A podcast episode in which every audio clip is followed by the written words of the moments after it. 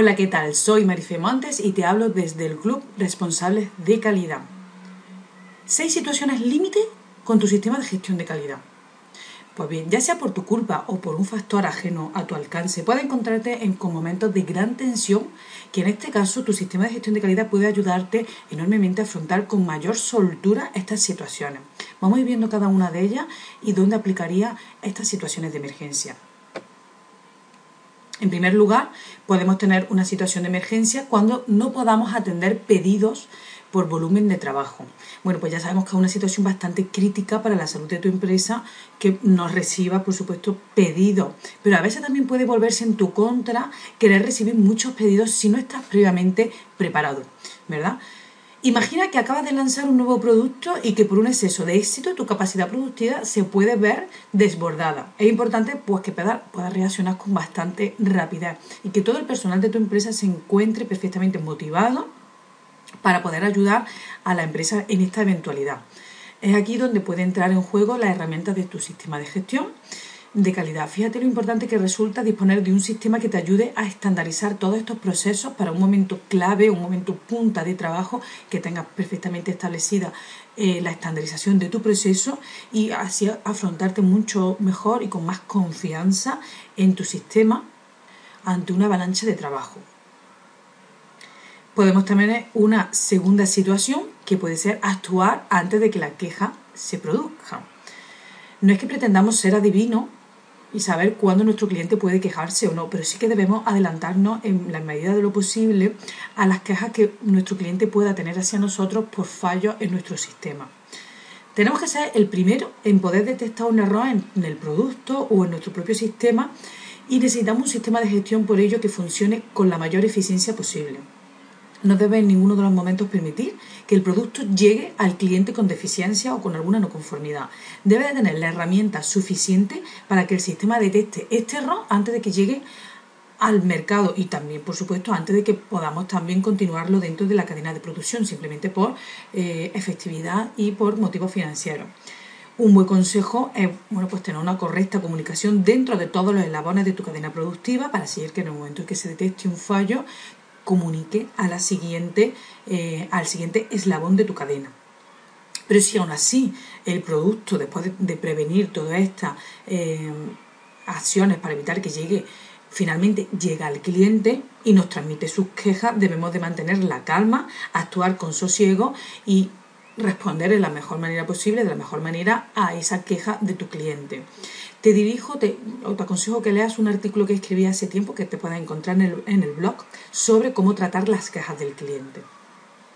Luego tenemos un tercer punto que puede ser la fuga de clientes bien porque ya se nos hayan quejado, como hemos visto en el punto número 2, o bien porque se quejen por precio o porque el producto no, no corresponda a, a, lo que ellos esperaban, ¿vale? Por tema de expectativa pues como he dicho, bueno, pues enlazando un poco con el punto anterior, el cliente podemos perderlo por diferentes motivos. Entre ellos puede ser el precio porque no está acorde a lo que nos, podemos encontrar en el mercado o a lo que nuestra competencia también está ofreciendo. Y es que la verdad es que en los negocios la competencia siempre es muy feroz, ya sea por parte de la competencia o por nosotros. Realmente debemos de ser feroces en el mercado, pero bueno, con herramientas y con eh, métodos que tampoco sean machacar al a la competencia. Como ya te he dicho, bueno, pues podemos adelantarnos con nuevos requisitos que van a aparecer en la norma ISO 9000, que nos van a resultar fundamentales dentro de nuestro sistema para analizar los riesgos que estamos corriendo.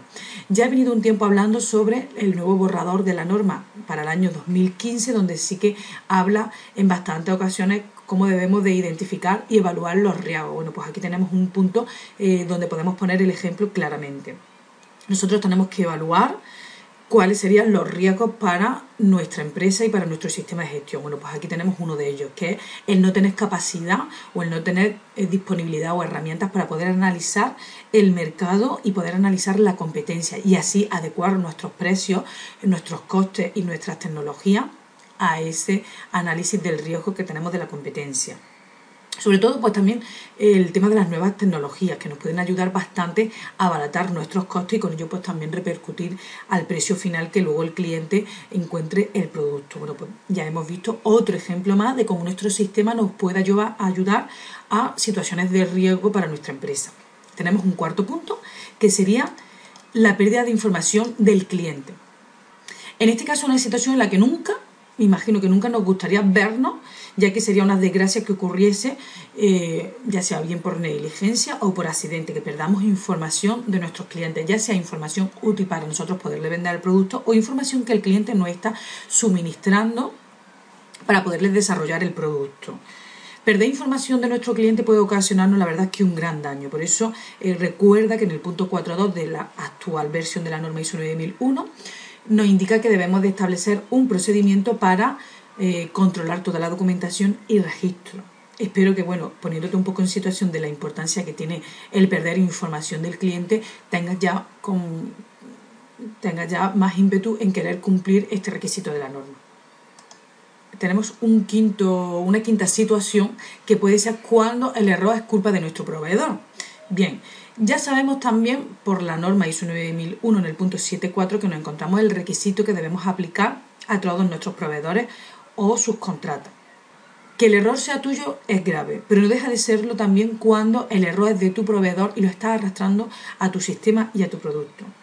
Si es un fallo de tu proveedor, hacemos que también afecte al cliente, pues está demostrado que no tenemos control preciso sobre nuestro proveedor o sobre nuestra subcontrata.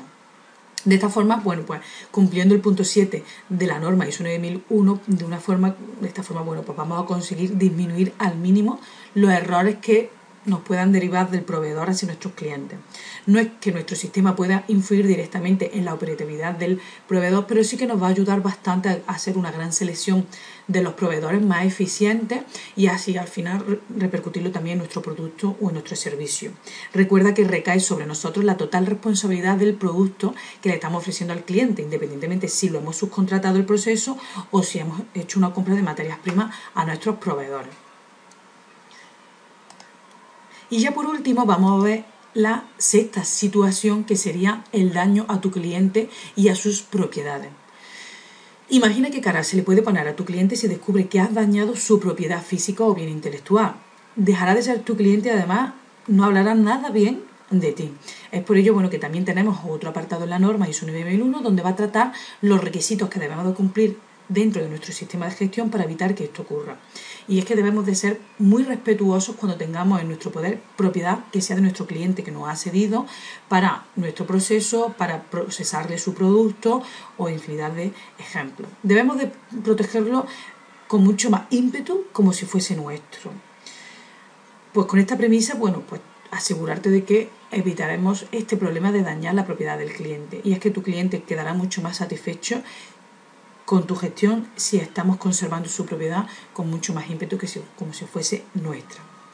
Pues bien, como ves, la norma ISO 9001 la verdad es que nos ayuda bastante a situaciones que pueden ocurrirnos en el día a día de la empresa. Podemos decir que no es que sean infinitos los beneficios que encontramos en nuestro sistema de gestión, pero sí que se van acercando bastante a a numerosos beneficios que podemos encontrar.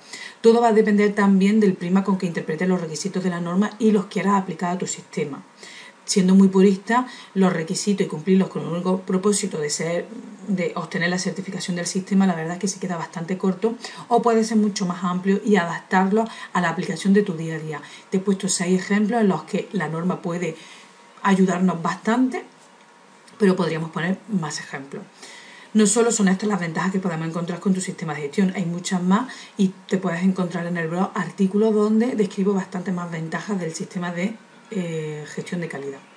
Muchas gracias.